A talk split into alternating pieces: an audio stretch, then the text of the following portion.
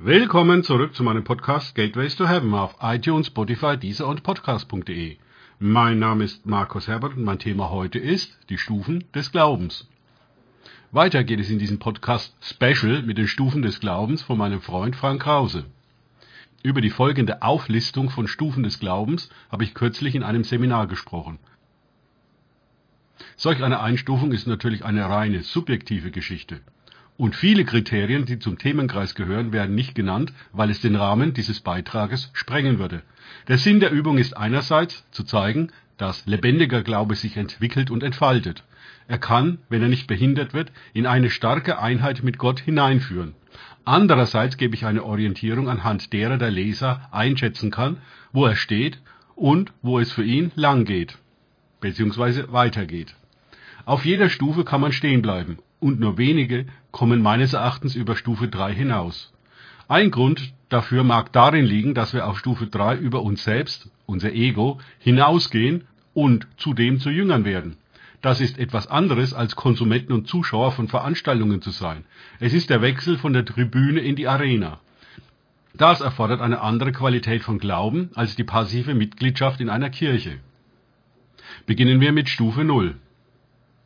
Volle Weisenschaft, völlige Entfremdung von Gott, geistig tot. Ersatzglaube, der von Tradition, Religion, Esoterik und so weiter kommt, alle Arten von Spiritualität, die das Ego selber inszenieren kann.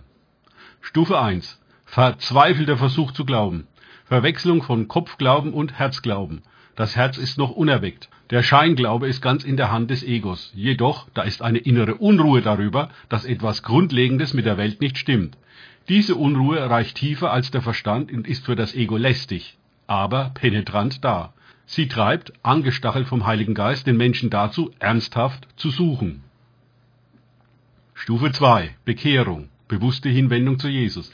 Erste Erfahrung mit der Realität Gottes. Auf dieser Stufe geht es um die endlose Tagesübung, vom Starren auf uns selbst den Blick auf Jesus hinzuwenden. Siehe Hebräer 12,2.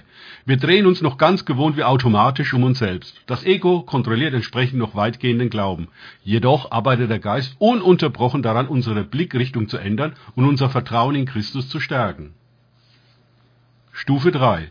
Der lange Prozess des Ablegens von der Weissenschaft mit all der Bitterkeit, Furcht, Überforderung, Minderwertigkeit einerseits und Stolz andererseits und des Anlegens der Kindschaft mit ihrer Schönheit, Kraft, Leichtigkeit, Freude weiter in Christus beginnt.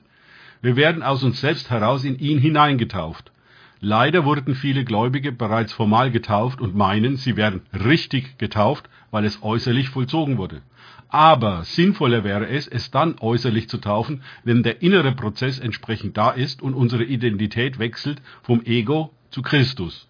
Der geistgewirkte Glauben nicht das theologisch, philosophisch, religiöse Imitat, zielt auf diesen Transfer ab, der uns der Welt entbindet und an Gott anbindet. Wir werden in diesem Übergang geschält wie eine Zwiebel und weinen sehr viel.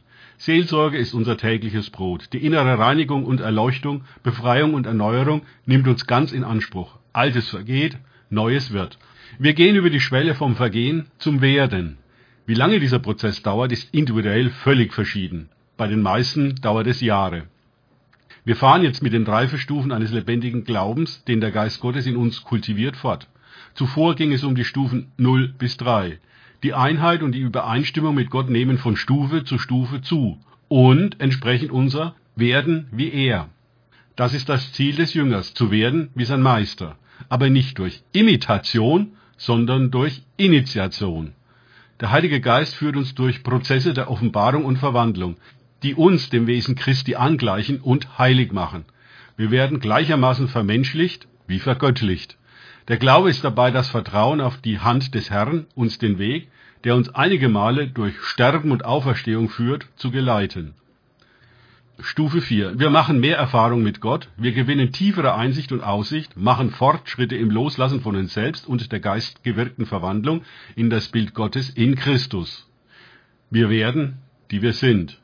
Unser Glaube ist keine eigene Leistung mehr, sondern eine Partizipation an dem Glauben Jesu. Aufgrund der inneren Reinigung und Erweiterung unseres Bewusstseins, fortschreitende Erweckung, verschwinden viele Kinderkrankheiten und wir erleben eine schöne Stabilität im Glauben. Das vorher gewohnte heftige Auf und Ab hört auf. Wir sind definitiv von der Tribüne aufs Spielfeld gegangen. Nennt man auch Jüngerschaft. Stufe 5. Eine Vertrautheit mit Gott, Intimität, eine beständige Erfahrung von er in mir und ich in ihm, mein Glaube in seinem Glaube und sein Glaube in meinem Glaube, ein robuster Glaube, der sich aus ihm nährt und weniger aus uns selbst. Wir werden belastbarer und risikofreudiger. Wir haben einen lebendigen Glauben, der nichts mit Dogmatismus zu tun hat, sondern mit Verbundenheit. Unser Inneres ist schön beweglich. Wir erleben differenziertere Offenbarungen und genauere Führungen als zuvor. Vieles von dem Übernatürlichen kommt uns gar nicht mehr so vor. Stufe 6. Auf dieser Stufe verkörpern wir göttlichen Glauben, himmlische Hoffnung und unbedingte Liebe. Wir haben nicht eine religiöse Meinung, Lehre oder Idee darüber, wir sind es. Wir leben es. Es lebt uns. Auf dieser Stufe sind wir sehr stabil und wirkungsvoll.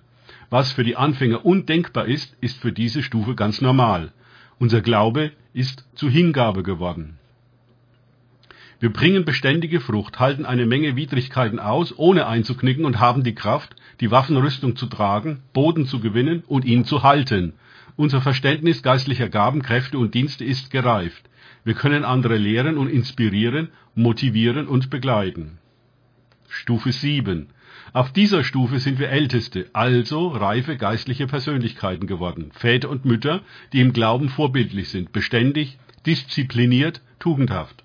Der Glaube Christi wirkt durch uns große Dinge, aber wir bilden uns nichts mehr darauf ein, weil wir selbstlos geworden sind. Ein selbstloser, bewährter Glaube ist pures Gold. Unser Inneres und Äußeres ist deckungsgleich. Wir sind wahrhaftig. Da die Wahrheit frei macht, geht von uns Freiheit aus und Menschen fühlen sich in unserer Gegenwart frei und sehen in unserem Licht das Licht. Allein unsere Gegenwart ist höchst wirkungsvoll, auch wenn wir gar nichts sagen oder tun. Was wir sagen, geschieht, darum sind wir vorsichtig mit unseren Worten. Wir bringen vom Thron der Gnade reichlich Güter in diese Welt. Um uns her sammeln sich Menschen ohne unser Zutun, weil wir für sie göttliche Quellen und Oasen sind. Auf jeder Stufe gibt es Kreise, Gruppen, Dienste und Gemeinden, die das entsprechende Maß an Glauben für das Mögliche oder das Endgültige halten. Sie verwalten ihre Mitglieder auf dieser Ebene und können ein schweres Hindernis für das geistliche Wachstum auf die nächste Reifestufe darstellen.